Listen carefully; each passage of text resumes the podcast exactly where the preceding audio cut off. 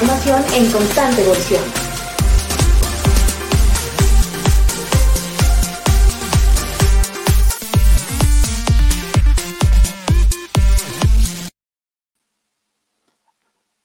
Infotecarios, ya estamos por aquí nuevamente amigos en el spa del fin de semana, el Infotecarios Podcast. Es un gusto estar nuevamente con todos ustedes. Mi nombre es Saúl Martínez Equiwa, me encuentro desde la ciudad de Madrid y hoy tenemos un super invitado de lujo, eh, como siempre en este Infotecarios Podcast, nuestro buen amigo Alfredo Avendaño. ¿Qué tal Alfredo? ¿Cómo estás? Bienvenido. Hola, feliz de verte, bien y de buenas y por esta, esta hora compartir con toda, la, con toda la gente invitada, pues todas estas historias de vida que nos unen y que nos unen en torno a las bibliotecas. Muchas gracias por la invitación. Al contrario, sí, la verdad es que es un gusto tenerte por acá y, y bueno, ya algunas anécdotas por ahí antes de entrar a, al en vivo, ya hablábamos de algunas cosillas interesantes, viajes, vida, eh, proyectos y muchas otras cosas más, algunas, algunas de ellas las comentaremos aquí en el en vivo. Eh, pero bueno, eh, Alfredo, para quien no te conoce y para quienes nos ven, nos escuchan, ¿quién es Alfredo Avendaño? Cuéntanos un poquito sobre ti. Pues Alfredo Avendaño es un apasionado por la vida, es un apasionado por hacer las cosas, es un apasionado por todo lo que tiene, es una persona en construcción, es una persona que constantemente está aprendiendo. viene mucho de, de, las raíces, de mucho apego de Oaxaca, yo soy oaxaqueño de nacimiento, eh, me tocó y tuve la fortuna de estudiar en una eh, universidad extraordinaria, que es la Universidad de las Américas, y tengo la, el don de vida, porque estoy bendecido en trabajar en una de las mejores universidades públicas de este país, que es la Benemérita Universidad Autónoma de Puebla. Entonces, pues realmente me encuentro bendecido, eh, me encuentro siempre desarrollando nuevas estrategias, me encuentro siempre este, apoyado, siempre soportado y siempre soportado construyendo un equipo y tengo un equipo maravilloso que me acompaña en esto. Entonces, cuando eso sucede, se disfruta muchísimo. Buenísimo, me encanta, me encanta escucharte. Eh, también por ahí, eh, dentro de la información que nos compartiste, por ahí mencionabas que eres un provocador por naturaleza. Y bueno, sí, mucho tiene que ver ¿no? con la innovación también. Cuéntanos un poquito de esto. Me busca provocar eh, reacciones, me busca, me gusta que, que, que la gente sea visible que, los, que el trabajo bibliotecario sea visible. ¿Cómo puede ser visible? Pues creando estrategias de compartir. A veces, muchas veces se deja de compartir, muchas veces no se comparte y hay una institución totalmente o una organización total, totalmente inercial. Creo que cuando compartes, cuando creas eh, y cuando ves talento y cuando te comunicas, las cosas suceden y provocas, provocas reacciones. Por ejemplo, en la biblioteca central, pues era impensado, era impensable que en una universidad pública una biblioteca abriera 24 horas. Entonces, la biblioteca central eh, está abriendo 24 horas. Ya estamos haciendo un regreso paulatino. Ahora solamente abrimos la biblioteca por citas, pero también era impensable que una biblioteca central tuviera un área de dormir y nosotros la tenemos, porque tenemos un estudio de que muchos de los call centers asentados en la ciudad de Puebla, esos, eh, los chicos trabajan y estudian y muchos trabajan hasta altas horas de la noche y ocupan el espacio de la biblioteca también para dormir. Es válido. Tenemos que eh, ofrecer una distinción de servicios totalmente a veces un poco diferentes al concepto tradicional de la biblioteca. Lo que busco mucho es obviamente la usabilidad de las colecciones, porque ha perdido mucho la, centralidad de un libro impreso. Entonces debes dinamizar todos los contextos alrededor del libro impreso. ¿Cómo? Pues ofreciendo mucho confort, ofreciendo mucha tecnología, mucha conexión a Internet, ofreciendo muebles donde tú puedas conectar tu, y, cargar tu celular y provocar, provocar. Yo provoco a través de letreros, a través de avisos, este, y la gente reacciona y la gente lo, lo, toma como un valor fundamental y se siente confortable. Pero debes conocer muy bien a tu público también, eso es importante. Antes de que te nos adelantes contándonos un poquito sobre la, sobre, sobre la biblioteca, los servicios y, y, un poco algunos aspectos importantes de innovación. Eh, cuéntanos un poquito cómo está constituida la biblioteca, eh, el sistema de bibliotecas de la, de la UAP, de la Benemérita Universidad Autónoma de Puebla. Poco para contextualizar y darle una, una idea a los amigos que nos ven y nos escuchan. Pues sí, mira, este es uno de los grandes sistemas bibliotecarios del país. Tenemos 70 bibliotecas, 70, y tenemos presencia en 18 puntos eh, fuera de la ciudad de Puebla, dentro del estado de Puebla. El estado de Puebla está al sur de México, muy cerquita de la gran ciudad de México, estamos a hora y media más o menos, y tenemos 18 puntos, 18 campos regionales en donde tenemos asentada una biblioteca. Tenemos bibliotecas desde escuelas preparatorias, bibliotecas profesionales y bibliotecas especializadas, y una biblioteca infantil y una biblioteca de fondos antiguos que se llama José María Lafrago, que es una de las grandes bibliotecas de fondos antiguos que tenemos en México. Entonces, pero la, gran ventaja y la gran fortuna es que todos somos un sistema de bibliotecas. Aquí privilegiamos al estudiante y a nuestra comunidad WAP, de tal manera que cualquier estudiante puede sacar libros de cualquier, en cualquier biblioteca. Esa es, esa es la, la gran ventaja. Entonces, y estamos haciendo una función también de servicio al público de toda la comunidad que está interesada en, en consultar algún material de, cualquier biblioteca, de cualquier espacio. Mencionas algo interesante. Eh, al final, este es un, como bien mencionas, es un sistema de bibliotecas, eh, pero es una biblioteca universitaria. Eh, pero, viene otro pero allí, es que tiene una particularidad y me refiero un poco a la biblioteca central, que es un poco la que, la que conozco, que es una cosa espectacular, a mí me encanta. Eh, y es que también ofrece un servicio al público, es como si fuera un, híbrido entre biblioteca pública y, biblioteca universitaria. Cuéntanos un poquito sobre, sobre esto. Y fíjate que una parte de, de la acentuación de esta biblioteca universitaria, que es la, la, biblioteca central, la más grande de Puebla en espacio, este, después nos sigue la, la, biblioteca de la Universidad de las Américas, que tuve el honor de, trabajar ahí. Entonces, eh, pero la conceptualización de esta biblioteca es que tenemos, eh, estamos muy comprometidos socialmente con la formación de lectores y tenemos dentro de la propia biblioteca universitaria una biblioteca infantil, una biblioteca para niños, una biblioteca donde antes de pandemia eh, eh, llegaban 100 niños y interactuaban porque los papás no nos podían dejar o no nos pueden dejar al niño, sino el papá convive y regala lecturas al niño. Entonces se vuelve un, un proceso de mucha gratitud ese, es como, como, como la cereza del pastel, pero es como, es lo que a mí en lo personal me tiene completamente satisfecho. Ver esa magia, ese, ese, esa, esa mirada del niño cuando descubre un libro, cuando se lo imagina, cuando está interactuando con un libro. Y, y en este proyecto incluimos a muchos chicos de servicio social, servicio social de la universidad. Y obviamente se da un proceso lector maravilloso pues déjame decirte y mencionarte con mucho orgullo que de, todos los chicos que nos visitaron en el 2012, hicimos un estudio de trazabilidad. Eh, muchos de ellos ya están en la universidad.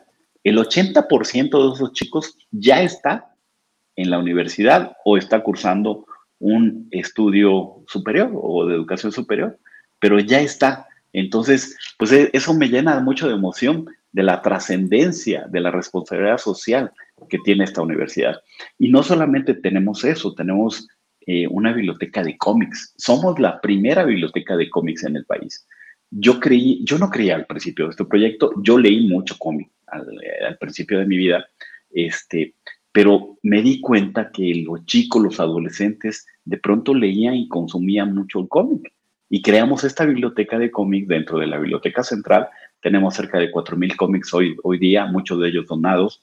Y a raíz de los encuentros de autores independientes de cómic, eh, el Festival de Cómics o la, la, Feria Internacional del Cómic, ahora es la tercera feria eh, mayor que se hace en México, independientemente de las, de las comerciales. Está realizada por una universidad y el último aforo que tuvimos eh, fue de 12 mil personas. Entonces, imagínate, y le estamos dando mucha visibilidad a los autores independientes de cómic, que es nuestra finalidad. Pero viene también la parte de cartones, la parte del cartón político, la parte de manga, este, toda la tipología que hay de cómics, se vuelve una convención de las más importantes de este país, realizada por una universidad pública y por bibliotecarios. que la intención es el fomento al hábito lector de una narrativa gráfica y la transición a una narrativa de texto. Entonces, pues ese, es básicamente la biblioteca central tiene mucha vida. Eh, llegan al día más o menos 3.000 personas. Esperemos recuperar eh, a ese público ahorita que ya aperturemos eh, toda la biblioteca central. Tenemos una sala de cine, hay dos cafeterías, un área que funciona 24 horas. Cuando tenemos los exámenes finales, toda la biblioteca está abierta y llegan cerca de 300, 400 personas todos los días. Tenemos en la biblioteca de 24 horas un hecho eh, que espero que se repita, cuatro o cinco personas en condiciones de calle, que llegaban, se quedaban y utilizaban las computadoras. Esa es una maravilla, esa es una maravilla que, que, en México no se ve desgraciadamente tan fácil. Entonces, pues la, Biblioteca Central reinventó la manera de cómo deben, eh, y es, es referente a nivel nacional, cómo debemos desafiar y provocar diferentes servicios. Entonces tenemos una sala de cine profesional extraordinaria para 27 personas y tenemos eh, un área de videojuegos, pero también nos, nos asociamos con la gente de, que lleva la cultura aquí en la universidad y de, tenemos talleres de música, tenemos talleres de escultura, talleres de pintura, talleres de danza moderna, en fin, entonces hay una vida en la, en la biblioteca extraordinaria. Totalmente, sí, yo recuerdo haber, haber estado por ahí en esa biblioteca eh, en algún momento, como hablábamos previamente, ya yo también llegué a vivir ahí en la ciudad de Puebla un tiempito ahí y cuando la conocí esta biblioteca, la verdad es que me parece espectacular. No me queda más que felicitarte a ti y a todo tu equipo claramente porque esto es una maravilla realmente.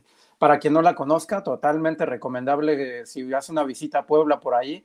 Además de la Palafoxiana, visiten por favor la, la biblioteca central de, de la UAP que seguro que van a quedar eh, encantados con, con, los servicios que, que, llevan por allí y con todo lo, lo, que tienen. El edificio es muy bonito y hablando un poco de, de espacios, edificio y arquitectura. Eh, tú, tú, has estado desde el principio, cuéntanos un poco cómo ha sido la historia de esta biblioteca particularmente, cómo fue el desarrollo, eh, cuál fue tu participación cómo lo, cómo lo planearon, cómo lo pensaron y, y obviamente pues ya, ya, me contarás también hacia dónde van, pero inicialmente un poco por ahí, cuéntanos un poco. Pues, fíjate que yo tengo muchos años ya, tengo 25 años dentro de la, dentro de la universidad. Por cierto, ¿qué tomas? ¿Qué estás tomando? Estamos tomando un matecito, ¿tú gustas? Ah, pues, por sí, yo dije, no, ese no es café. No, yo estoy tomando un, un buen café. Este, aquí está el logo de mi universidad, orgullosamente. Un buen café este, oaxaqueño que amablemente me enviaron y que es muy bueno, por cierto. Sí, por supuesto. Fíjate que desde hace 25 años que yo llegué a, la universidad, pues era una, eh, llegué a la biblioteca del área de la salud, pero sí tenía una carencia notable y estábamos en la transición de tener internet y en la parte del eh, tener una colección impresa muy importante. Entonces llego eh, eh, yo venía de la Universidad de las Américas de trabajar tres años como referencista en la, en la propia UDLA, en la Biblioteca de las Universidades de las Américas, pero nos di, me di cuenta que había que hacer mucho trabajo. Eh, yo tenía la oportunidad en aquel momento de irme a trabajar como bibliotecario a, la, a, Canadá, pero deseché la, la posibilidad porque sabía que tenía que hacer muchas cosas en México. Tenía que, yo estaba determinado a, hacer un modelaje de, que las cosas son posibles, de que en las instituciones públicas pasan cosas extraordinarias. Entonces me dediqué a hacer ferias de libro local y, y les pedí a todos los editores que nos donaran libros, que nos donaran los libros que más utilizaba la Facultad de Medicina o estomatología o enfermería. Entonces de pronto me donaban los Harrison, los de medicina interna, los Schwartz de cirugía, todos esos libros y fuimos las Biblias de cada carrera. Las Biblias y fuimos creciendo independientemente del recurso que la propia universidad nos asignaba. Entonces, eso fue maravilloso porque el crecimiento de la propia colección fue maravilloso. Después me empeñé en nosotros, en aquella época teníamos un software que se llama Innopac, que ahora es Sierra, este, de la empresa Innovative, este, pero no se utilizaba, no se utilizaba para prestar libros.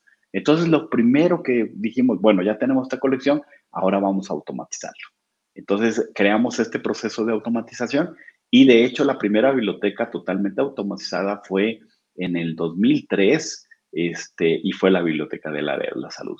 Eh, fue maravilloso porque a partir de eso y a partir de mi llegada como director general de bibliotecas en la primera versión, también fue en el año 2003, este, la principal tarea, mi principal enfoque fue automatizar todas las demás bibliotecas y hablar de un sistema de bibliotecas y hablar donde todos los chicos pudieran acceder a cualquier biblioteca y acceder al préstamo. Eso me costó mucho trabajo, ¿eh? porque me encontré mucha resistencia. No que esta biblioteca nosotros la desarrollamos, que esta es la biblioteca de la facultad tal y es no debe venir nadie más que de la facultad.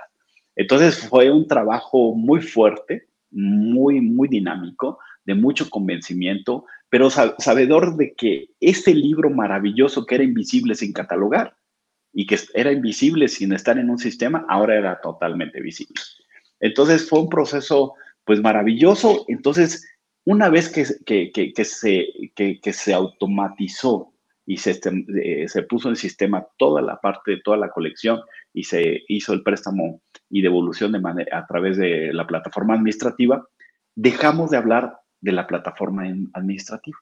Nos fuimos a un proyecto de innovación, nos fuimos a un proyecto de, de, provocar a los usuarios, nos fuimos a otros paradigmas de, de las bibliotecas. Pero algo que es muy, muy, muy importante es tener una plataforma muy consolidada, una plataforma muy consolidada para irnos a, a, la parte de innovación.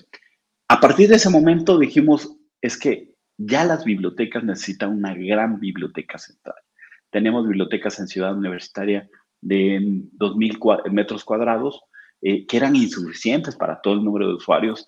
Eh, yo recuerdo con mucha claridad a los chicos leyendo en las escaleras de las bibliotecas y yo dije, no, esto no es dignidad, pero a partir de mi llegada en el 2003 como director de bibliotecas, lo primero que le propuse al rector fue una gran biblioteca central. Cuestión que hasta el 2008 tomó cauce y cuando se levanta la primera piedra, te lo juro, Saúl, que yo me senté a llorar afuera de la primera piedra y decir, el sueño ya está trazado. Ahí va. Pasaron tres años, cuatro años para que ese sueño se, se, este, se, tradujera en una realidad. Entonces, eh, fueron cuatro años y en el 2011 me dijeron, va a la biblioteca, va con, y yo dije, ok, pero quiero la biblioteca mejor equipada de México. Eh, la equipamos con equipo Macintosh, la equipamos con la mejor tecnología, la hicimos RFID, este, radiofrecuencia, y fue maravilloso. El 12 de enero del 2012 a las 12 del día se inauguró la Gran Biblioteca Central. Mira qué bien, esa es una, historia increíble. Hay varios puntos eh, que me gustaría ir resaltar. Ya has hablado de algunas cosas como pueden ser los, los, obstáculos que puedes tener el, eh, al frente, ¿no? Al momento de estar pensando en desarrollar, en crear, en innovar. Esa es la primera, eh, que creo que eso es normal que esto ocurra. finalmente es que siempre hay obstáculos en los, en los desarrollos y en los procesos, siempre hay algo, algún reto, ¿no? y la siguiente, y es algo que que, vale la pena un poco comentar, quizás eh, para quienes eh, son del área, eh, se preguntarán, bueno, ¿y Alfredo en qué escuela de bibliotecología estudió? ¿De, de, dónde salió? Yo creo que debe ser la mejor escuela de bibliotecología, pero Alfredo, Alfredo no es bibliotecólogo, así que cuéntanos un poquito por ahí, Alfredo. Y me arrepiento de ello, ¿eh? me arrepiento de ello, y estoy comprometido a estudiar un doctorado en bibliotecología, y lo tengo que hacer porque es, creo que es una retribución eh, a la gratitud de esta muy bella profesión. La verdad, es, es, es, yo me siento maravillado cuando les digo, es que yo soy bibliotecario. Es que, ¿y qué hace un bibliotecario? Siempre me preguntan. Y le dije, pues hace, no, hace maravillas, siempre le digo. Entonces, este, yo, yo soy este, graduado, yo estudié en la Universidad de las Américas, yo estudié Ciencias de la Comunicación, pero desde muy temprano me vinculé a la gente de biblioteca. Uno de mis mejores amigos es Darío Hermosillo, él es psicólogo, pero también, y él me dijo, yo quiero que sea referencista de la biblioteca. Y le digo, no, yo, yo ¿qué voy a hacer en la biblioteca? Yo soy hiperactivo casi, casi. Pero me encantó cuando conocí las, las obras, cuando me fui metiendo al Site Citation Index, cuando me fui metiendo a una edición que se llama Mil Libros. Esa edición te daba resúmenes de, de las grandes obras literarias y me encantaba ver las gráficas y de verdad yo me pasé mucho tiempo, conocí muy bien el área de referencia de la biblioteca, eh, conocía muy bien la, colección y ese fue el encantamiento y el, el link. Bueno, desde temprana edad, déjame decirte, yo leía mucho con mi padre y leía mucho con mi abuelo. Entonces, y leíamos mucho en torno a noticias y leíamos mucho de fútbol y discutíamos porque mi papá siempre le, le iba a la América y yo soy Puma de corazón, entonces, que es uno de los mejores equipos del mundo, por supuesto. Este, entonces, sí teníamos ese vínculo con, con la lectura impresionante, pero entonces, cuando, cuando se, da la maravilla de, estar en bibliotecas, fue algo que me, encantó, me sedujo y dije, ah, por aquí es. Tres años después me invita a la, Universidad Autónoma de Puebla a formar parte de las filas y así así llegamos y tenemos 28 años en la profesión. Eso me encanta, me encanta escucharte. Aprovecho para saludar a quienes se han, se han estado conectando ya y por ahí han, han, pasado algunos mensajes de felicitación también. Ahora, ahora, ahora diremos por qué las felicitaciones, seguramente. Eh, pero bueno, por ahí eh, Virginia, Virginia Álvarez, nuestra amiga Rosia Zimba por allí, Miguel, ah, Miguel, eh, Miguel Juárez del Toro, ya se van conectando por ahí algunos de los, de los buenos amigos conocidos, que también esto es algo interesante del gremio bibliotecario. Eh, al final es que todos nos conocemos, ¿no? De alguna manera, y si no hemos llegado a coincidir en, en algún evento académico, unas jornadas, eh, algún, algún, alguna reunión de Conricit, etcétera, ¿no? Bueno, de lo que era Conricit, ya luego hablaremos de eso, pero eh, Hablando un poco de las, de las preguntas que nos van haciendo, también nuestra amiga Virginia por ahí nos pregunta un poco en este, en, este aspecto de, nos contabas de lo, de lo presencial que puede llegar a ser o que ha llegado a ser el servicio dentro de la UAP, pero finalmente es que hemos estado inmersos en una pandemia que nos ha, nos ha llevado a estar resguardados y bueno, cuidándonos por supuesto y que aún hay que mantener esto. Eh, en este sentido, eh, ¿cómo han resuelto el tema de los préstamos de libros analógicos? Esto es el papel. Eh, y bueno, y si es posible el contagio con el COVID o, cómo, lo han manejado ustedes este tema particularmente en, en, las bibliotecas universitarias, que creo que es casi tema tabú, ¿no? Porque se habla en todas partes y realmente no se sabe cuál es la cosa o por dónde ir, ¿no? Cuéntanos cómo lo han manejado ustedes. Bueno, eh, primero un saludo muy fuerte a todos los colegas, amigos eh, que ya están conectando, que nos están viendo. Eh, finalmente, siempre hay una gratitud de, de, charlar con ellos porque yo siempre me maravillo de escucharlos y ver qué, qué están haciendo porque la, verdad es que aquí en esta profesión debemos compartir y compartir muchas historias y compartir que las cosas son posibles en las instituciones públicas. A veces siempre encontramos muchos, muchos obstáculos, pero debemos ser tercos, pero debemos tener resultados, siempre con resultados y, dándole ese, esa visibilidad al trabajo de bibliotecarios, se pueden lograr las cosas se pueden lograr. Entonces, en ese sentido, lo que nosotros decidimos al inicio de la pandemia, este, sí cerramos, al inicio fue muy triste, este, cerrar las bibliotecas y yo me la pasé un mes pensando de que íbamos a regresar. Dije, hasta me voy a cortar el pelo, este, total, nadie me va a ver eh, y, vamos a regresar pronto. Pues no fue así. Entonces, después del mes, eh, a través de, de los grandes colaboradores que tengo, me dijeron, ¿por qué no creamos el sistema de ayuda en línea donde se reserva eh, los cubículos? ¿Por qué no lo volvemos ayuda en línea? Y nos comunicamos y tenemos la cercanía. Esa palabra, cercanía, es la que se traduce en esta pandemia. Entonces, a raíz de esa ayuda en línea, atrás siempre hay bibliotecarios amablemente respondiendo. Esa ayuda en línea funciona sábados y domingos, déjame decirte, por el que gran compromiso que tenemos de, de todos los colegas, de todos los bibliotecarios de la UAP, que son gente extraordinaria. Este, entonces, esa, ayuda en línea sirvió para catapultar todas las fuentes de información, compramos más recursos digitales por el otro lado, recursos digitales en español, libros electrónicos en versión completa y lo acentuamos a través de la alfabetización informativa. Creamos una nueva área de alfabetización informativa como tal y que se ha dado cursos y en este, el año pasado tan solo pasaron 31 mil personas en estos cursos. Entonces, y esos cursos nos acercaban a los usuarios. Eh, no había una demanda de apertura eh, como tal de las bibliotecas, porque la biblioteca siempre estuvo presente en la vida de nuestros usuarios, en la vida de nuestros académicos, en la vida de nuestros investigadores. Y ahora lo que estamos haciendo, y lo iniciamos a principios de este mes, es abrir el préstamo y devolución de libros.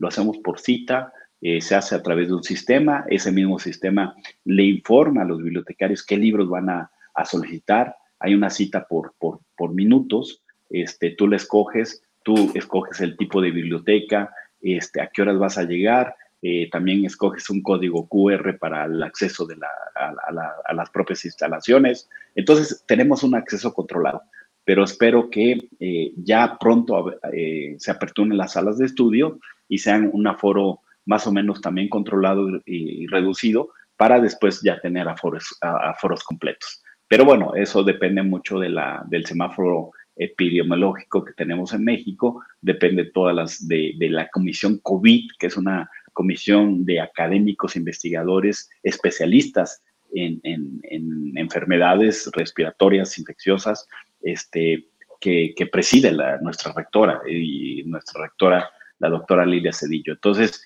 a través de esta comisión se regulan todas las, todas las actividades de, todas las instituciones y ahora lo que sí está de manera presencial son la parte de talleres, la parte de clínicas, la parte de laboratorios y ya eh, se abrió la parte de, del préstamo de, este, y devolución de libros. Canales de YouTube, algo más por ahí que hayan hecho, ¿qué otras actividades llevaron a cabo en medio de la pandemia?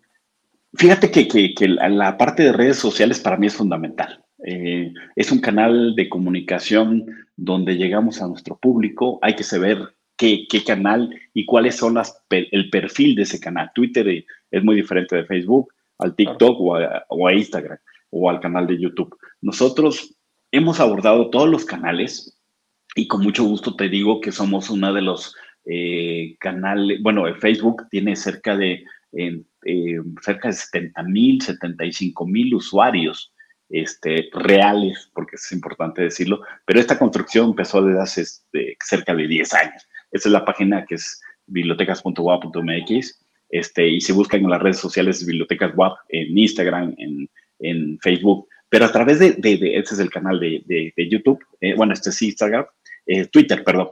Entonces, este, eh, a través de las redes sociales se fomentó mucha esa comunicación que tenemos con todos los usuarios. Y tenemos un público vasto, pero el éxito de la, de red social es responder al mismo tiempo, en tiempo real. No vale la respuesta una o dos horas después. Siempre tengo gente muy comprometida que está atrás viendo las respuestas y que si tienen alguna duda, luego, luego me dicen, oiga, este, ¿cómo le podemos, qué, le podemos contestar? Este, y ya de inmediatamente se le contesta. Lo importante es la cercanía y lo importante es que la gente te vea cerca. Eso es extraordinario. Hablas de, un aspecto que es eh, crear comunidad básicamente, ¿no? Y creo que ese es eh, uno de los principios interesantes de todo, de todo el éxito que tiene la web y desde luego de tu, de tu gestión. Eh, y en este sentido, tú estás muy relacionado o has hablado un poco de, de, la biblioteca transaccional a la biblioteca relacional, básicamente, ¿no? Olvidarnos un poco de esas transacciones del préstamo, del libro, de me presto, me te, presto, me devuelven, lo acomodo en el, en el estante, ¿no? Sino ese, ese generar comunidad. Eh, es un poco la, la filosofía de, de, la web, me da la, de las bibliotecas de la web, me da la impresión. Eh, cuéntanos un poco de, de este, eh, de, esta, de esta teoría básicamente y que bueno, que tú lo llevas perfectamente a la práctica. Pues fíjate que, que a mí me maravilla cuando escucho conversaciones, nos vemos en la biblioteca y nos vemos en la biblioteca para hacer alguna actividad académica o como punto de referencia para este otro lugar.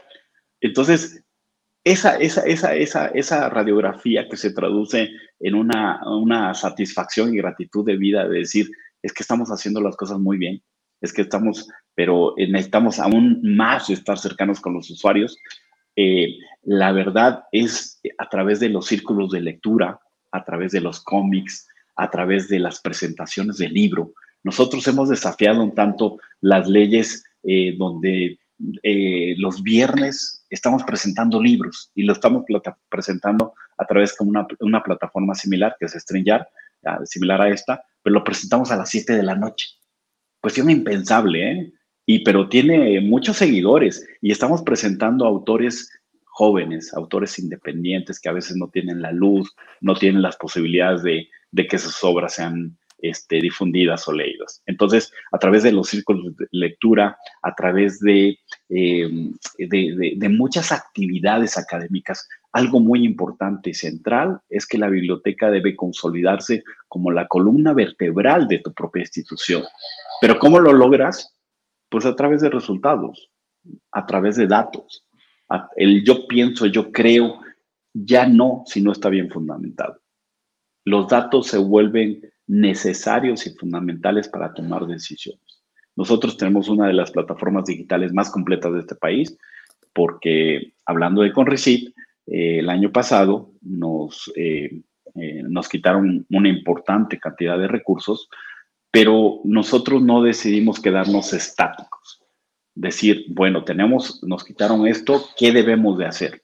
Lo consultamos con el rector de aquel momento, lo consultamos con, la, con el Consejo Universitario, lo pusimos a consideración del Consejo Universitario y el Consejo Universitario nos retribuyó ese, ese presupuesto que con nos aportaba. Es una gratitud inmensa, pero ¿cómo se hace eso? Cuando hay un trabajo orientado, orientado en, las personas, en la construcción de personas y cuando eres referente en tu propia comunidad de un trabajo de calidad. Entonces, eh, se restituyó con recursos de la propia universidad todas esas fuentes de información impresionantes.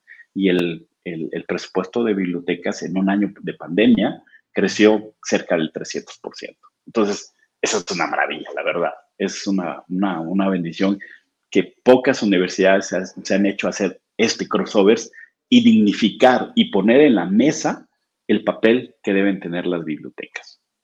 El papel debe ser construcción de personas, bibliotecas relacionales, bibliotecas donde no solamente prestes y devuelves, donde exista ese, hay, hay, hay más, hay más cosas por ver. Mencionas varios puntos interesantes. Eh, ya mencionaste por ahí un poco del, del Conricit, pero antes de pasar al tema del Conricit, me gustaría preguntártelo también.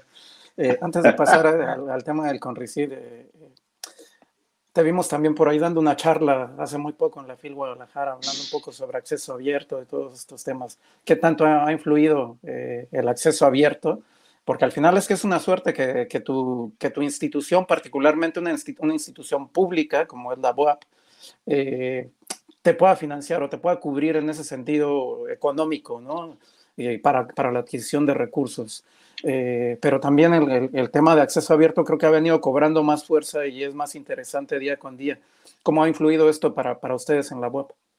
Pues mira, iniciamos con el repositorio cuando me di cuenta que había recursos hace 3, 4 años para, para financiar un, eh, un repositorio de acceso abierto, decimos tomarla con una frente, decimos vamos a abocarnos a conseguir estos recursos. Después de eso, así como los cómics, eh, hicimos nuestros encuentros eh, de acceso abierto, lo realizamos en agosto de cada año. Invitamos a esos grandes ponentes de América Latina, españoles, este, de, todas las, de, toda América Latina, a que nos hablen del acceso abierto. Y finalmente eh, pudimos consolidar una estrategia y con esta nueva rectoría de políticas de acceso abierto, de contenidos abiertos, de contenidos digitales creados por las, por los, por la, por las academias y contrarrestando una revisión por pares de, de, de, contenidos de acceso abierto. No solamente ahora es la parte de tesis, no solamente es la construcción de comunidades a través de revistas,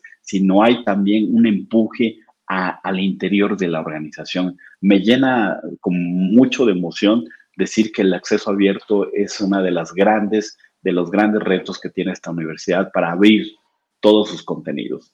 Eso es maravilloso. Y estamos construyendo no solamente la comunidad de la Biblioteca José María La Fragua de Fondos Antiguos, en, en Derecho tenemos otra comunidad eh, que ya están y que lo pueden ver en el repositorio de acceso abierto. Entonces, pues es una gran afrenta, pero con, seguramente con el entusiasmo, con el liderazgo de nuestra rectora, de nuestro eh, vicerrector de docencia, el doctor Jaime Vázquez López, que también está, eh, que esto lo ve como un área de oportunidad.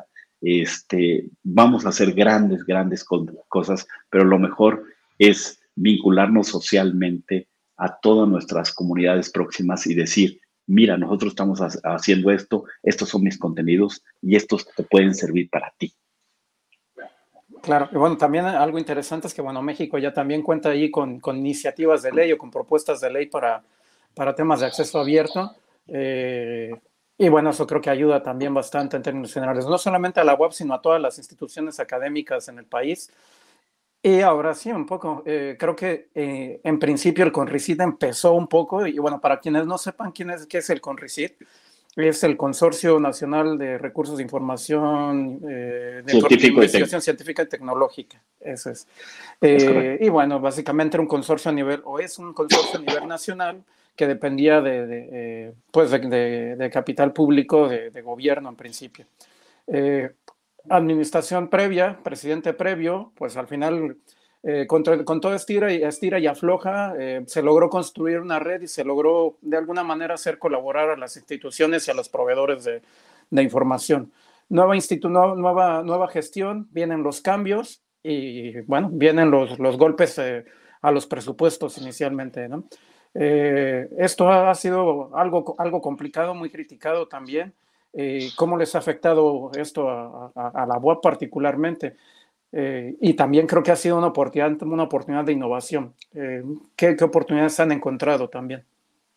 Sí, por supuesto. Mira, eh, yo creo que el, consorcio democratizó el acceso a la información porque esto hacía que cualquier universidad pública de este país accediera a contenidos este, de la más alta nivel de investigación. y eso, de verdad, el, todo eso, esas, esos insumos de, información que necesitaban todos los investigadores académicos de nuestro país, pues estaba a través del Consorcio eh, Nacional de Revistas Científicas. Y bueno, lamentablemente el año pasado se nos fue comunicado que pues ya no tendríamos acceso como bibliotecas beneficiarias. Entonces, lo que decidimos fue reestructurar. Eh, fue una lamentable noticia, eh. yo la recibí un, un, día viernes, jueves, a las 3 de la tarde, y de verdad casi me puse a llorar de, la frustración de decir, ¿y ahora qué voy a hacer? Pero siempre se convierte también en un área de oportunidad y eso, eso lo debemos hacer siempre los bibliotecarios. Eh, siempre debemos crear estrategias de mucha capacidad y, lo primero fue eh, con estos grandes amigos que son mis jefes ahora, este, consultarlos y decirles qué vamos a hacer. Ayúdenme, ayúdenme a pensar qué podemos hacer, porque este es mucho dinero y de dónde lo vamos a sacar. Entonces, eh, este, de verdad conté con la complicidad y la gentileza de las autoridades y me dijeron vamos a pasarlo por consejo universitario y que el consejo universitario decida. Yo estaba realmente nervioso, este, pero sabía que pues la calidad de académicos e investigadores que hay en el consejo universitario que eran proclives a mantener un, eh, un consorcio. Y fue por unanimidad se votó y pues el presupuesto creció de bibliotecas, un presupuesto histórico que mantenemos, por supuesto, porque está etiquetado, porque es un, recurso etiquetado ya. Y, pues eh, ese, ese, ese, cambio no se vio, no se vio así como que pues eh, ya con recién no la aporta, la propia universidad decidió asumir con mucha ética, con mucha probidad esta responsabilidad social. Y lo que nosotros estamos haciendo ahora es a través de software de medición de datos, ver las características de usabilidad de las, de las colecciones digitales, ver el tiempo de consumo, ver las descargas y sobre todo trazar una ruta crítica para acentuar más las capacitaciones, los talleres, los webinars de determinados recursos. No se canceló recurso alguno, al contrario, crecimos más en, plataformas eh, como EBSCO, crecimos a las versiones Premier. Entonces, estamos muy obsesionados en ofrecer servicios de calidad, pero que los servicios de calidad y, los, eh, la, y la, la, información de la biblioteca digital sea la del más alto prestigio. Y eso también lo estamos combinando con la parte del acceso abierto.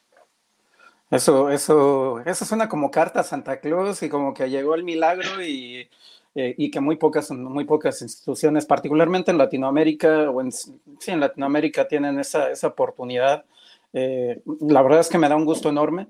Eh, y bueno, durante el tiempo que yo estuve por ahí en Puebla también, eh, veía que había mucha conexión entre instituciones públicas y privadas, eh, instituciones educativas públicas y privadas, entre diferentes universidades particularmente. ¿Cómo, cómo es hoy en día este, esta interrelación con, con otras universidades dentro del Estado y fuera de él? Pues mira, eh, eso es lo que, lo que te hace eh, construirte como sistema, como, como, como este, institución. Eh, finalmente hay mucho que escuchar, hay mucho que aportar, hay mucho, si llevas una, una relación con todas las universidades del estado de Puebla, se vuelve una maravilla el poder compartir. Y sí tenemos realmente mucha relación con todas las universidades privadas de la ciudad pero también tenemos mucha relación con todas las grandes universidades de este país, con las universidades jesuitas, con las universidades de la Ibero, con los TEC de Monterrey, con la UNAM, por supuesto, es, nuestra casa, este, con el POLI, este, con el Colegio de México, con la Universidad Veracruzana, con la de Ciudad del Carmen. Y bueno, a todos precio eh, los, los, los conozco y hay una relación de amistad maravillosa, entrañable, de mucho cariño y sobre todo de mucho compartir. Y eso es lo más importante. El compartir te hace que seas mucho más asertivo, el compartir te hace que tengas diferentes servicios y te abres a esos canales de colaboración que siempre deben estar.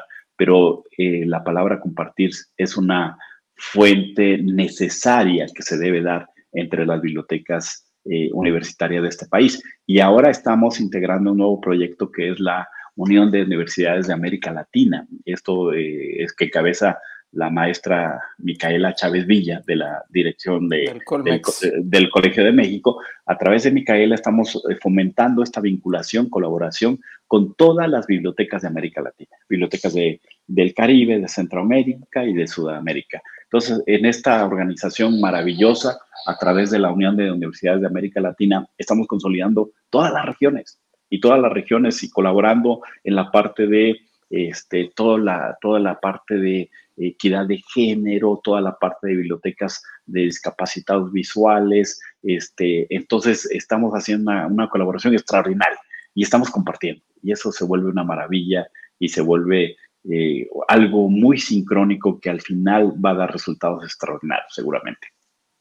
Me entra una, me entra una, curiosidad ahí. Eh, comparten recursos eh, o los mandan a SciHub entre instituciones.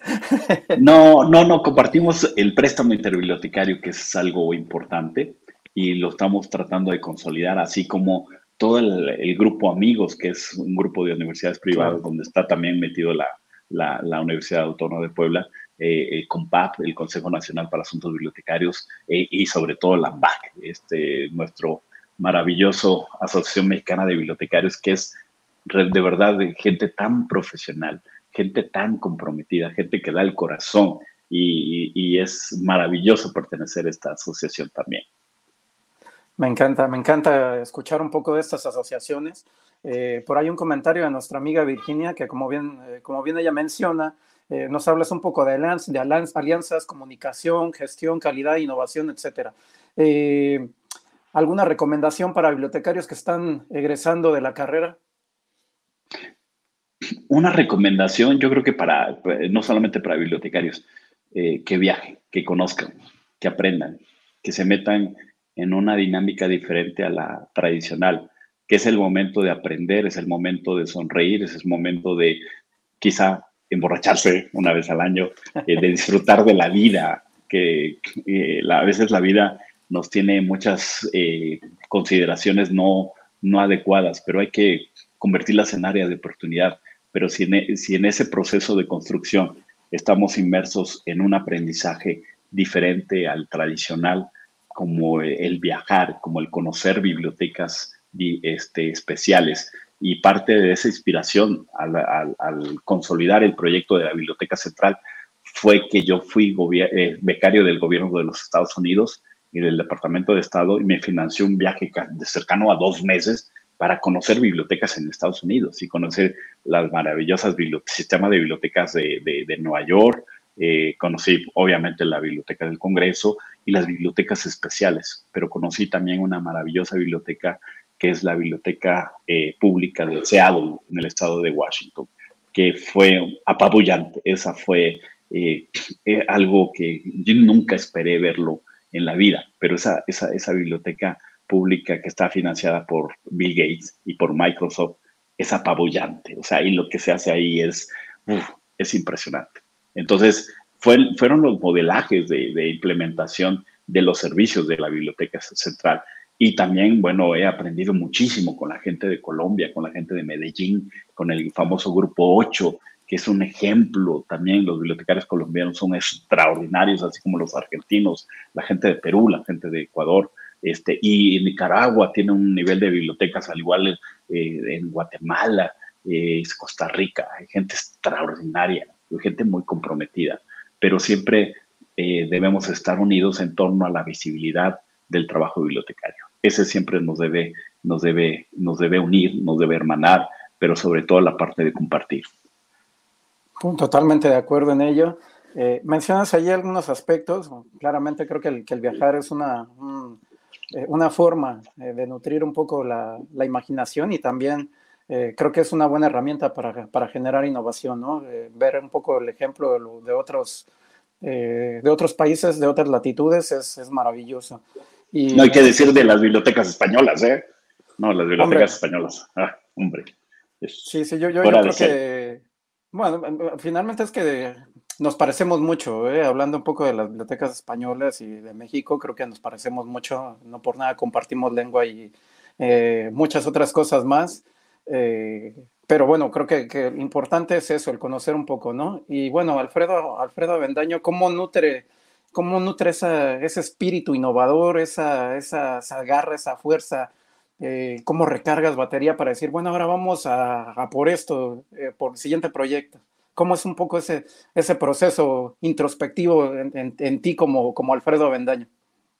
No, creo que el ancla eh, maravillosa de la vida y que todos muchas veces, este, y que todos tenemos es la familia, sin duda. la familia es el anclaje de, de, vida en todos sentidos. Yo tengo dos hijas maravillosas, extraordinarias, que siempre me desafían y que siempre me provocan y que siempre, eh, sobrinos maravillosos, una mamá extraordinaria en todos sentidos, una familia muy apegada a las costumbres de Oaxaca. Esos te anclan mucho en tu tierra, te anclan una cultura de ser honestos, de, de, ser ese modelaje de, de, cambio y tratar de que este país sucedan cosas diferentes. Este, la familia se vuelve fundamental en todos sentidos y una esposa maravillosa también se vuelve lexo, ese nexo conector hacia la vida, de enfrentar y de, de, nutrición de la, propia, de la propia vida. Pero es algo que también me ancla mucho, es la bicicleta. La bicicleta desde mi niñez fue lo más feliz de mi vida. Creo que uno de los momentos más felices, como lo decía un bibliotecario, de, y, eso lo comenté en la FIL de Guadalajara, eh, de los momentos más felices de mi vida es llegar a la biblioteca en una bicicleta. Y de hecho yo me traslado en una bicicleta dentro de Ciudad Universitaria. Al interior son 70 kilómetros más o menos. Eh, pero algo, algo muy significativo de la parte personal que trasladó a la parte pública y de bibliotecas fue que la biblioteca central de las 70 hectáreas que tiene Ciudad Universitaria está en una esquina. Y la siguiente pregunta fue, estaba sola la, la, la estructura, el edificio de la biblioteca. Y la, la, siguiente pregunta era, ¿y cómo van a llegar los chicos a la biblioteca?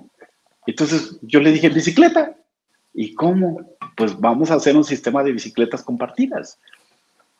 El rector de aquel momento creyó en esta idea e hicimos eh, Lobobici. Lobobici funciona con 18 estaciones al interior de Ciudad Universitaria, donde prestábamos cerca de 1.300 bicicletas, un sistema de carga, un vehículo que traslada y, recarga las estaciones de bicicletas, un sistema de, mecánicos para darle mantenimiento, por supuesto, a todas las bicicletas. Y fue maravilloso, pero lo extraordinario de este, de este sistema de Lobo Bici que actualmente funciona, que el lunes, el día lunes ya también vuelve otra vez este, a, a funcionar, eh, lo maravilloso es que utilizábamos el software de préstamo de libros a las bicicletas le poníamos el código de barra del libro y lo leía como, una, como un libro, pero era una bicicleta. Entonces, al principio, ahorita ya tienen otro software, al principio utilizamos el software de bibliotecas para el préstamo de libros. Y, eso hizo que la gente, al agarrar una bicicleta, fuera más feliz. si un académico que de pronto deja su auto en el estacionamiento general, eh, agarra la bicicleta y llega a su salón de clases, llega feliz, llega feliz a dar la clase, llega feliz a transmitir todos los conocimientos. Entonces, parte de la dinámica de vida y personal es la bicicleta y hoy día pues es un hobby que yo lo hago, trato de hacer todos, todos los días. El que te dé el aire, el que sientas esa libertad es maravilloso porque llegas siempre con ideas provocadoras, nuevas, y decir, esto lo puedo hacer. Pero también lo piensas en la bicicleta, es ese momento de la conjunción de la bicicleta, de la música, este, porque yo siempre escucho esta música, este, eh, y, que te provoca nuevas ideas, ¿no? Y que te dices, tenemos que hacer esto, tenemos que hacer lo otro. Pero uno de los efectos retadores y de más capacidad de concentración y de pensamiento es a través de la bicicleta, es la verdad. Sí, es el momento de introspectivo tal cual, ¿no? y literal. Eh, y bueno, eh, ya, nos acercamos peligrosamente a la, hora. Eh, y antes, antes de, que, lleguemos a la hora, también me gustaría aprovechar y felicitarte. Sabemos por ahí, ya, ya, ya, se ha publicado por redes sociales también, lo has publicado tú también. la UNAM, la red, el sistema de bibliotecas de la UNAM por ahí presenta un, un reconocimiento que es el premio al servicio bibliotecario eh, Adolfo Rodríguez Gallardo. Eh, y bueno, en esta ocasión eh, el comité designado para, para, este, para este reconocimiento pues ha optado por, por tu persona para, para este reconocimiento. enhorabuena y bueno, ¿cuáles son, cuáles son tus, tus sentimientos al respecto? Supongo que, que todo felicidad, pero cuéntanos un poquito. No lo podía creer, punto número uno, no lo podía creer porque este, a veces te sientes como no merecedor de, algo así. Eh, eh, no, no, lo podía creer, esa es, la verdad.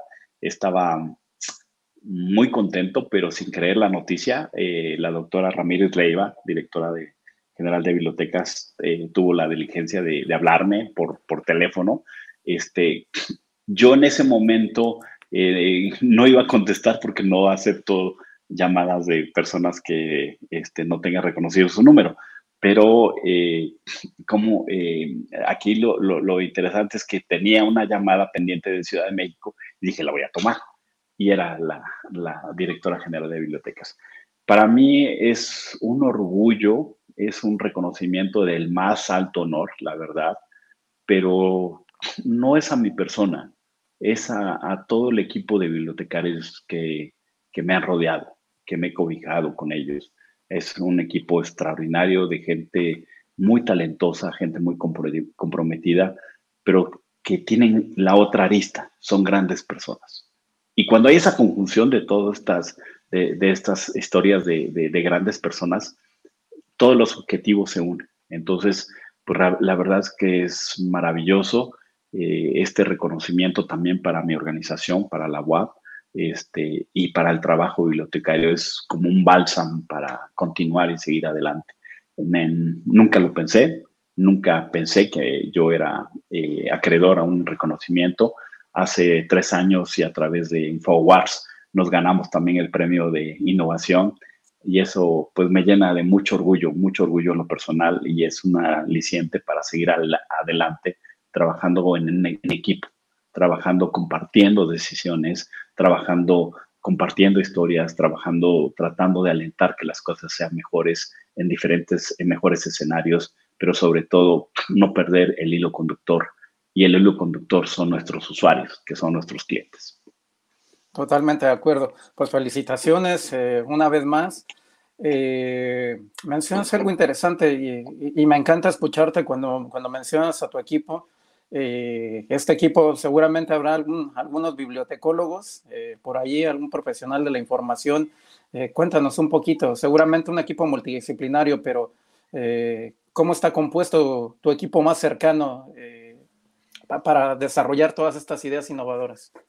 Pues fíjate que teníamos, este, pues tengo de todas las profesiones, muchos ya de experiencia, porque esa es la segunda generación de bibliotecarios eh, yo cuando fui director general de bibliotecas estuve en el cargo 10 eh, años, 10, 11 años, y bueno, tuve bibliotecarios este, con, de la licenciatura, extraordinarios. Karina Díaz López, Karina Díaz López desgraciadamente ya no está, pero ella nos dejó un legado importantísimo que fue la biblioteca eh, infantil. Hoy día lleva el nombre de Karina, esa, esa, biblioteca, y siempre la, la, voy a recordar con una persona eh, muy ocurrente, muy eh, servicial, atenta, eh, maravillosa bibliotecaria, de verdad, de las, de las bibliotecarias entrañables.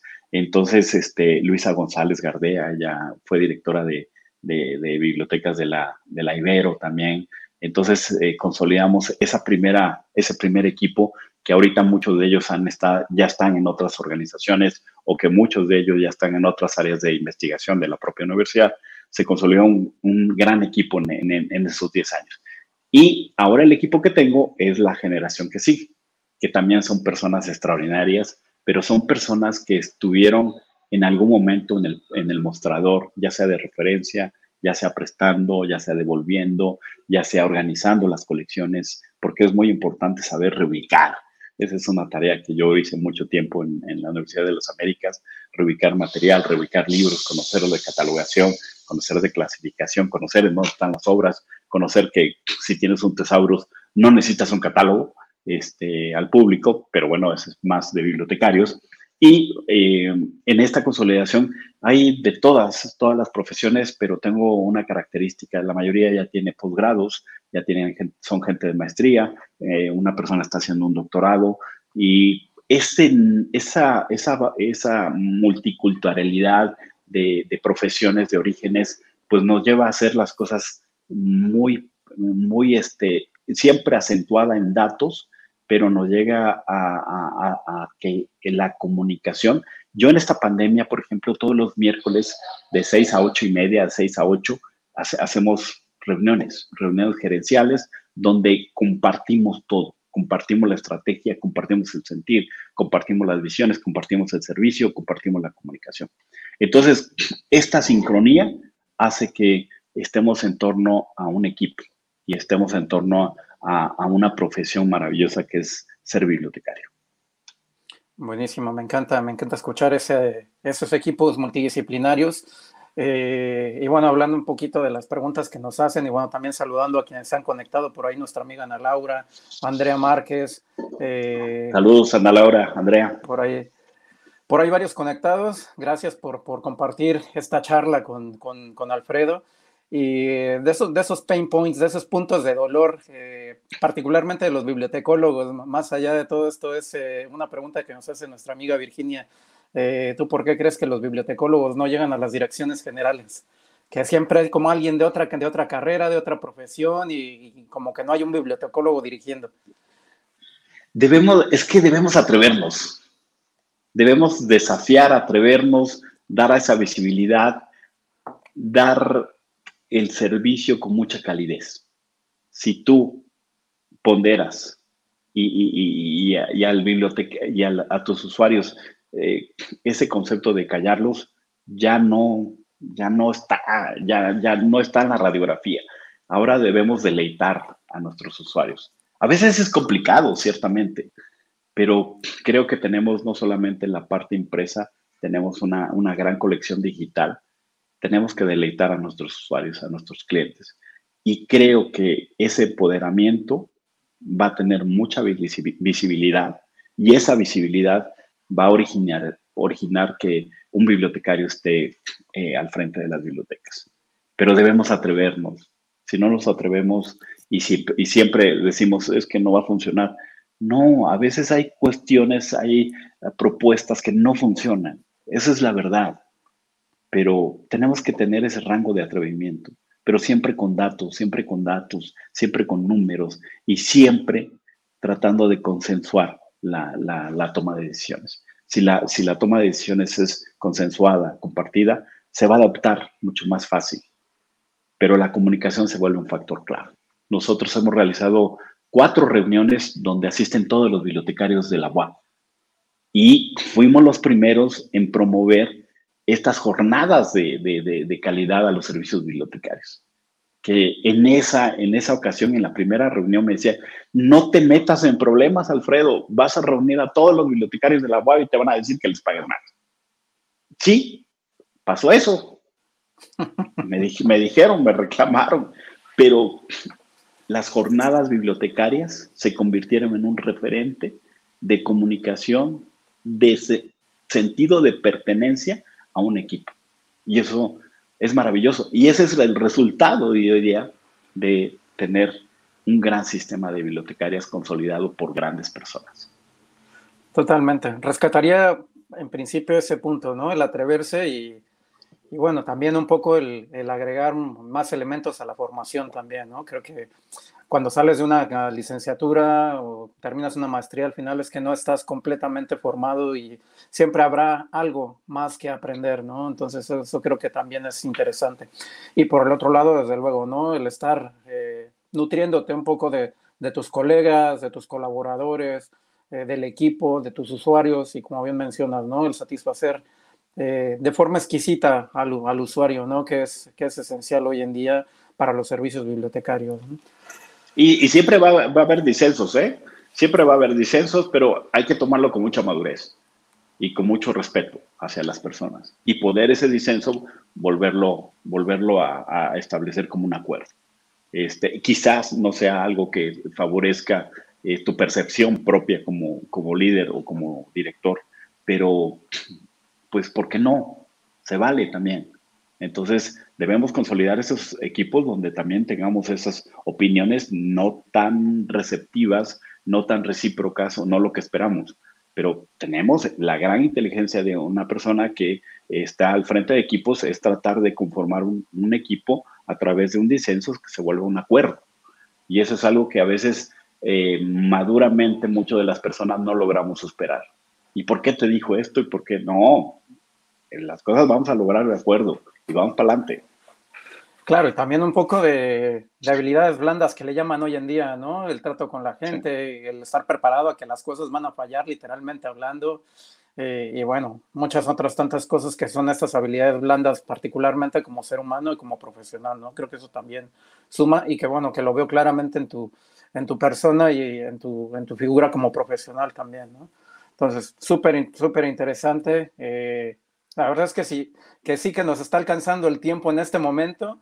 Eh, ya, ya, ya, ya, ya llegamos a la hora. Eh, sí, seguramente te invitaremos a una siguiente sesión porque finalmente hay para hablar largo y tendido. Eh, la próxima yo creo que nos vamos a traer una cervecita, un vinito, un algo y, y, más, más relajadillos todavía, ¿no? Más maravilloso, yo encantado y podemos hablar de cervezas artesanales que aquí en México hay muchísimas y de muy buena calidad, por cierto. Este, también en Colombia, eh, ahí tengo a Andrés Felipe, eh, este, nos, él crea cervezas artesanales, él es bibliotecario. Saludos a Ovidio, este, allá en Monterrey. A allá en Monterrey. allá en Monterrey ha, de ser frío un poquito ahí, pero bueno, eh, ellos son fanáticos. por supuesto, te vamos a invitar a la cerveza. y que nos invite una carnita asada, un cabrito, ¿no? Ah, sí, sí, eso sí, ahí hay muy buen cabrito, buenísimo. Entonces, este, pues sí, eh, encantado de, de, estar en otra, en otro podcast, y maravillado sobre todo por, por, por toda la, la, audiencia que estamos alcanzando. Pero aquí lo más importante es compartir, es lo más importante es, siempre estar vinculados en torno a la profesión. La profesión este, nos puede dar esa visibilidad, pero lo debemos hacer de manera conjunta y debemos eh, establecer proyectos colaborativos a largo plazo. No, a veces las cosas no funcionan en el aquí y el ahora, eh, funcionan a mediano y a largo plazo. Y eso también es una concepción de la gobernanza de las instituciones que lo deben tener claro. A veces las cosas no van a cambiar de la noche a la mañana, por supuesto. Se debe hacer un plan, una estrategia y sobre todo ese plan y estrategia, cuando hay costos, se deben poner con mucha claridad y debemos luchar porque los costos y el financiamiento de las bibliotecas sean extraordinarios, sean realmente los que se necesiten, pero tenemos que sustentarlo a través de datos, no hay otra, y a través de la visibilidad y buenos comentarios y buen servicio. Muchas gracias a Virginia, que, no, que nos ha, preguntado varias cosas. Mi gratitud para contigo. Totalmente. Bueno, ya dijo Ovidio que sí, ¿eh? que, hay cabrito y carne asada, que nosotros ponemos las chelas y ya está. Ah, perfecto.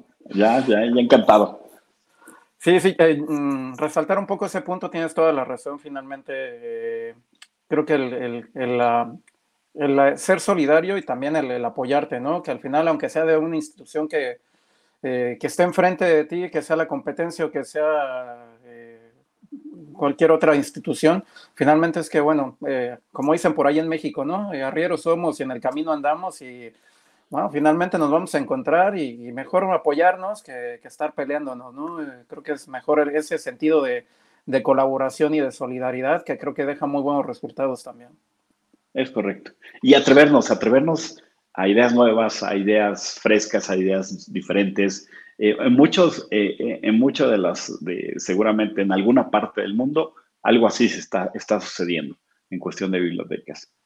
chequen las experiencias de las bibliotecas de investigación en Estados Unidos, chequen las experiencias de la ALA, chequen las experiencias de, lo, de la IFLA, de todo lo que sucede en América Latina hay grandes, grandes aportaciones y creo que eso puede enriquecer eh, cualquier propuesta de servicio y servicio innovador. Pero lo más importante es que dejemos de hablar de un sistema, consolidemos, por supuesto, el sistema de, administrador de bibliotecas ya bien consolidado, dejarla, eh, dar la vuelta a la hoja y hablar de innovación y hablar de cómo mejoramos el servicio a los chicos, cómo mejoramos al, al chico que más utiliza la biblioteca digital, cómo eh, lo premiamos, cómo eh, premiamos al usuario que más presta libros. Entonces, ¿cómo hacemos una distinción? Y eso es, se vuelve maravilloso. Totalmente. Sí, bueno, también eso de mirar más allá de nuestras cuatro cuadras, ¿no? Eh, que hay un mundo allá afuera y, bueno, actividades innovadoras, yo creo que hay muchas eh, la cosa es buscarle básicamente, como dicen por ahí los anuncios, ¿no? Búsquele y, seguro venga, el que busca encuentra, no hay más, ¿no? Y siempre habrá una forma de adaptar alguna experiencia de éxito, ¿no? Y bueno, por otro lado también, que de eso no te he preguntado y aunque ya vamos cortos de tiempo, eh, experiencias negativas. Seguramente has tenido muchas que no han, que no han salido, que lo has intentado. Eh, y bueno, cuéntanos un poquito ahí ya, ya, ya casi para ir cerrando. Eh, yo, yo quería una biblioteca de 40 mil metros cuadrados.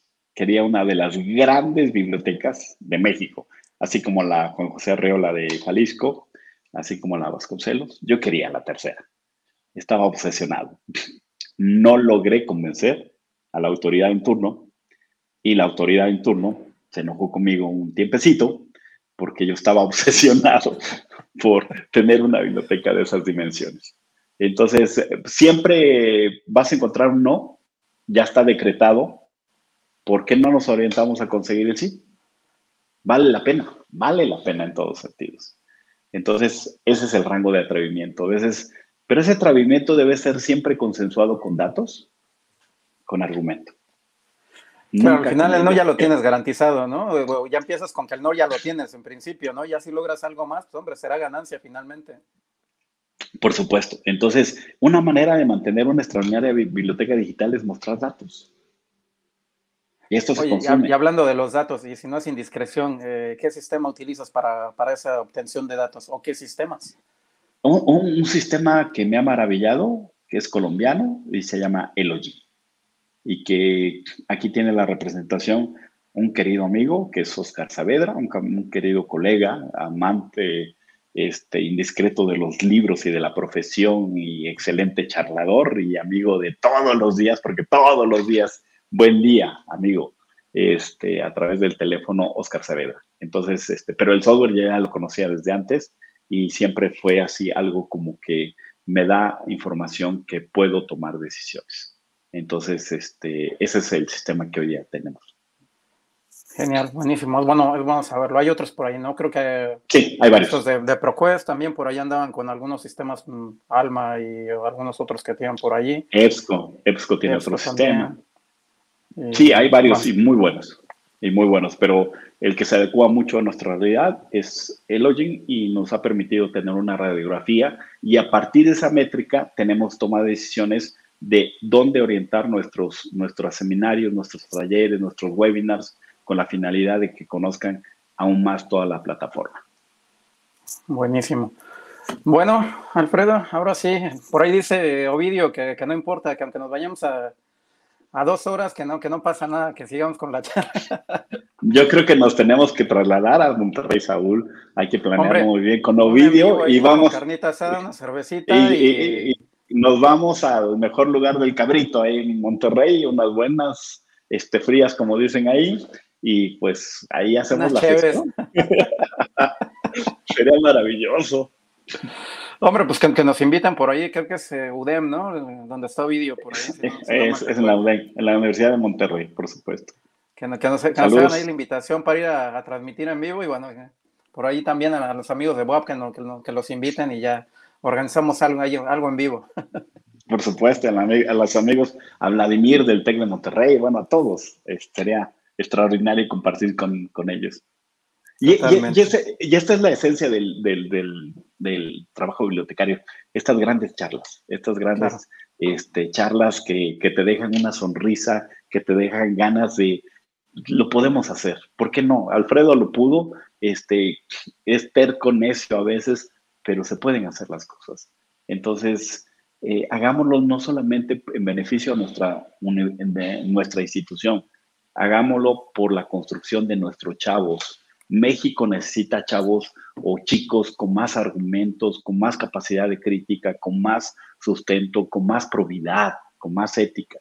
Creo que si nosotros nos trasladamos ese gran papel que tenemos, vamos a ser chicos también globales, chicos donde vayan a, quizá a España y digan, es que mi biblioteca tiene más servicios, es que mi biblioteca está mucho mejor que esta biblioteca. Y que puedan comparar y que puedan tomar lo bueno y lo malo, ¿no? Entonces, eh, estamos construyendo ciudadanos del mundo, hagámoslo con mucha probidad, hagámoslo con una eh, orientación hacia lo verde, hacia la protección del medio ambiente, eso también debemos eh, fomentarlo, hacia la reducción de la parte de motores, este, creo que podemos hacer este, este mundo mucho mejor. Y en este proceso de pandemia, definitivamente todas las cosas cambiaron, debemos adaptarnos, debemos adoptarnos, debemos adoptar nuevas tecnologías, nuevos procesos, pero siempre enfocados en las personas, siempre, siempre enfocados. Y para que eso se dé, el, personal, el que debe estar atrás,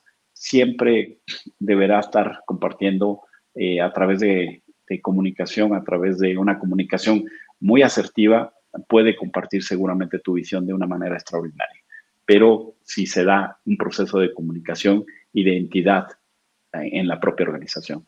Eso sucede de una manera natural. ¿eh? Totalmente, sí, sin duda alguna, parte de lo que hablábamos, un poco de habilidades blandas, ¿no? Esa empatía, esa comunicación, eh, esa persistencia también, porque al final, como mencionábamos, ¿no? pues puede que salga mal y el no ya lo tienes, ya lo tienes ganado, ¿no? Ahora hay que ir por el sí, básicamente, ¿no? Entonces, es parte de, del día a día finalmente. Eh, Alfredo, nos dirigimos al, cierre. Eh, me gustaría eh, escuchar tu comentario final para este Infotecarios Podcast. Pues que me quedo con la plática, con la maravillosa capacidad, este, maravilla de, verte. Sé que este, estás un poco lejos, pero esto de las tecnologías nos, nos hacen sentir, sentirnos cerca. saludar a todos los colegas, a todos los amigos, y decirles que pues tenemos mucho que hacer en las bibliotecas. Tenemos que hermanarnos aún más, tenemos que compartir, tenemos que aprender a comunicarnos de manera asertiva, tenemos que convencer a nuestras autoridades a que las bibliotecas tengan más y mejores recursos. Eh, tenemos esa maravillosa eh, capacidad, hay que hacerlo, hay que realizarlo, hay que atrevernos, hay que atrevernos a que las cosas sean diferentes pero hay que estar definitivamente un tanto obsesionados porque, por una cultura de servicio.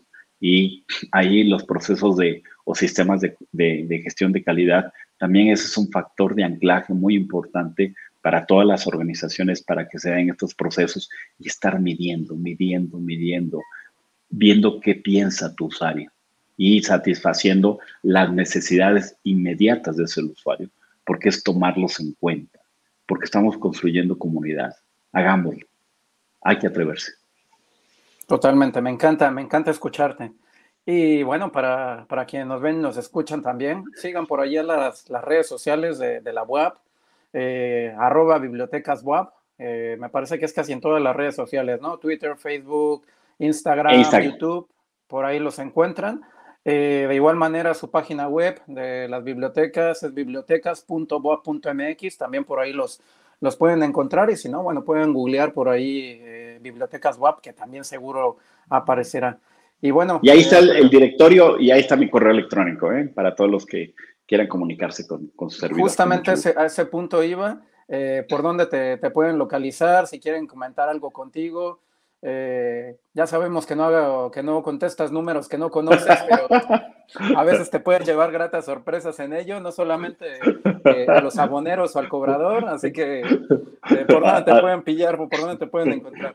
En mi correo electrónico es este, alfredo.avendano arroba correo.ua.mx, pero mejor este, a través de la, de la página de bibliotecas.ua.mx Ahí van a encontrar en Twitter, soy Alfredo Arenaza, en Facebook, Alfredo Avendaño Arenaza, y ahí estoy a sus gentiles órdenes y para cualquier comentario, este, cualquier cambio de, opinión, de verdad, bienvenido. Me encantaría escucharlos y me encantaría estar en comunicación con ustedes. Entonces, eh, finalmente termino diciendo que nosotros podemos hacer una realidad diferente. Tenemos que darle visibilidad al trabajo bibliotecario, pero ¿cómo se la damos? Con mucha responsabilidad, con mucho conocimiento de causa y con mucha eh, mm, retos y necesidad de estar siempre, eh, eh, ahora sí, aspirando a un servicio con mucha necedad a veces. Eso, no quería utilizar esa palabra, pero a veces es necesario. Entonces debemos atrevernos a, cambiar lo que es la, profesión debemos a cambiar eh, siempre, eh, debemos tener esa responsabilidad para que el trabajo bibliotecario sea muy visible. Muchas gracias. Totalmente, ¿no? Pues muchas gracias a ti. de igual manera a todos los que se conectaron por ahí, a nuestro amigo Vidio que ya nos prometió allí las, las, las cheves y la carnita asada. Eudis Bello también, nuestro buen amigo por ahí en Argentina. Rafael Encinas. Eh, Andrea Márquez, Virginia, muchísimas gracias por tus comentarios y por participar. Y a todos los que nos ven, nos escuchan, muchísimas gracias por conectarse. Nuestro invitado del día de hoy, nuestro buen amigo Alfredo Avendaño, en Twitter lo pueden encontrar como Alfredo-Arenaza con Z, eh, por ahí, también búsquenlo en Twitter. Y, bueno, en, el, directorio de la, de la, de la página de la, web, de la web también pueden encontrar ahí su correo electrónico a todos muchísimas gracias. Y bueno, Alfredo, no me queda más que, más que darte las gracias por esta charla tan agradable, sin duda alguna, sí, se disfruta. Y, bueno, vamos, vamos, a, vamos a repetir. Seguramente, ya nos contarás también. Me faltó, me quedaron para ahí preguntas por ahí en el tintero, pero bueno, ya nos contarás cómo puede ser que viene para la web, eso lo dejamos para, la, para el segundo episodio. Eh, novedades y proyectos nuevos también ya nos contarás, pero bueno, por hoy creo que con eso podemos ir cerrando. Muchísimas gracias por, por tu tiempo. Muchas gracias a ti, de verdad, muy complacido. Este, me contactaste hace dos semanas, me parece, este, y cuando, cuando te leí dije, tengo que estar con él, tengo que estar con él porque creo que eh, hacemos mucha sincronía desde el momento que nos conocimos en InfoWars, precisamente en la entrega de, de estos reconocimientos este, y la finalidad es estar en contacto con, con todos los bibliotecarios de este país eh, y poder compartir y poder compartir las ganas y la pasión por las bibliotecas en México. Muchísimas gracias. Sí, sin duda, Infowars por ahí ya viene también la edición de este año. Estuvo paradillo ahí el tema por, por pandemia, pero bueno, igual a lo mejor te pedimos que sea sede para la entrega de los reconocimientos. No lo sé, ya lo veremos más adelante, pero sin duda alguna una charla muy agradable. Me ha dado mucho gusto coincidir contigo y, bueno, sin duda siempre, siempre, siempre se aprende algo nuevo, siempre se, se, aprende de los grandes, sin lugar a duda, y tú eres uno de ellos. Y, bueno, no me queda más que felicitarte por el trabajo que llevas, desde luego a tu equipo. Eh, y también felicidades por ese, por ese reconocimiento que, que, otorga la UNAM, por ahí ese premio al servicio bibliotecario Adolfo Rodríguez Gallardo, que, que bueno, siempre siempre es un aliciente, me parece, ¿no? Para, para seguir adelante y pues, para seguir dándolo todo, ¿no? Sí, por supuesto, y es una gratitud para mi institución y para los bibliotecarios de la UAP, porque este es un reconocimiento compartido. Totalmente.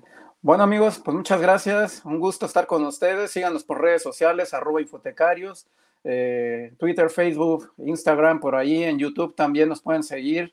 Eh, y no se olviden, este podcast lo van a poder escuchar en su plataforma de audio predilecta, eh, Anchor, Google Podcast, Spotify, y bueno, todas las redes de audio por ahí nos pueden encontrar. Muchas gracias por escucharnos y bueno, un gusto y hasta la siguiente. Abrazos, gracias.